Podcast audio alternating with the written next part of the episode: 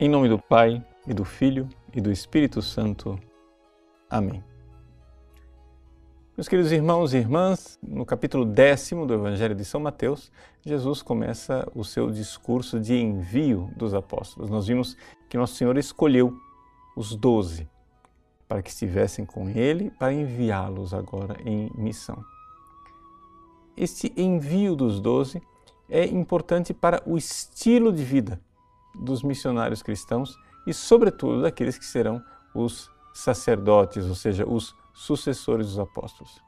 Em primeiro lugar, é interessante nós notarmos que Jesus não somente dá a missão, ele dá um estilo de vida. Por quê? Porque o estilo de vida é importante porque as pessoas que pregam o Evangelho têm que ter a sua vida transformada interiormente.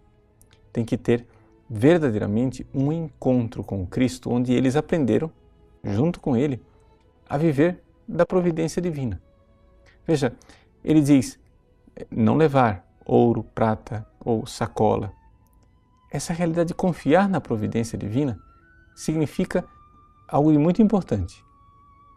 A riqueza do apóstolo é a sua pobreza. Por quê? Porque a palavra apóstolo, apostelo, quer dizer embaixador.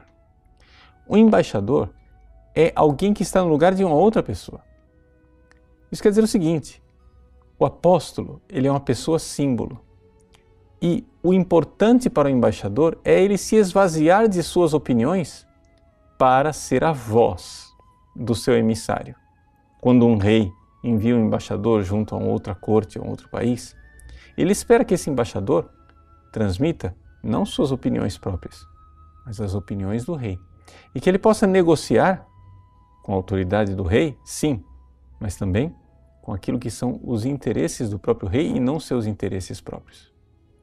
Ora, quando Jesus pede que os seus apóstolos, portanto, os seus sacerdotes, os seus bispos, os seus missionários, tenham este desprendimento de não levar nem ouro nem prata, esta indicação ela tem um sentido literal, sim, porque é claro, é, a pobreza ela é uma bem-aventurança.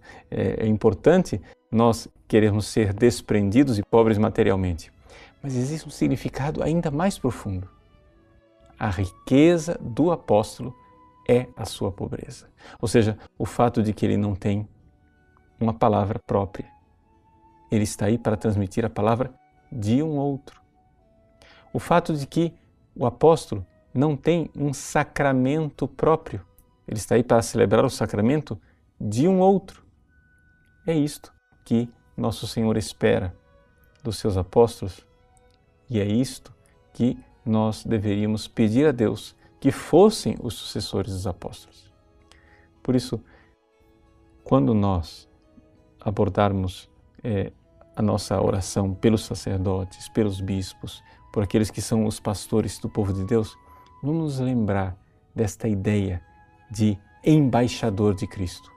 O próprio São Paulo, na sua carta aos Coríntios, diz: é, Eu vos exorto, como embaixador de Cristo, deixai-vos reconciliar com Deus.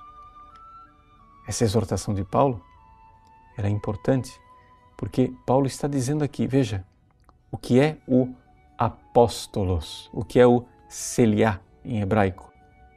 É um homem que não está falando no próprio nome. E aqui está a grandeza, porque aqui está então o poder. No Evangelho de hoje, Jesus dá poder aos apóstolos para realizar milagres. Esses milagres podem ser interpretados fisicamente, como de fato foram.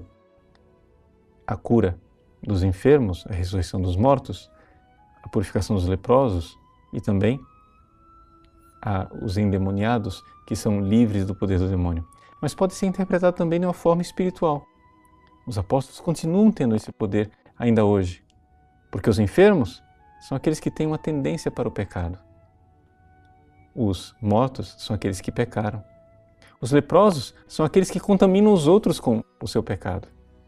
E os possessos são aqueles mais graves que fizeram do pecado uma um estilo de vida.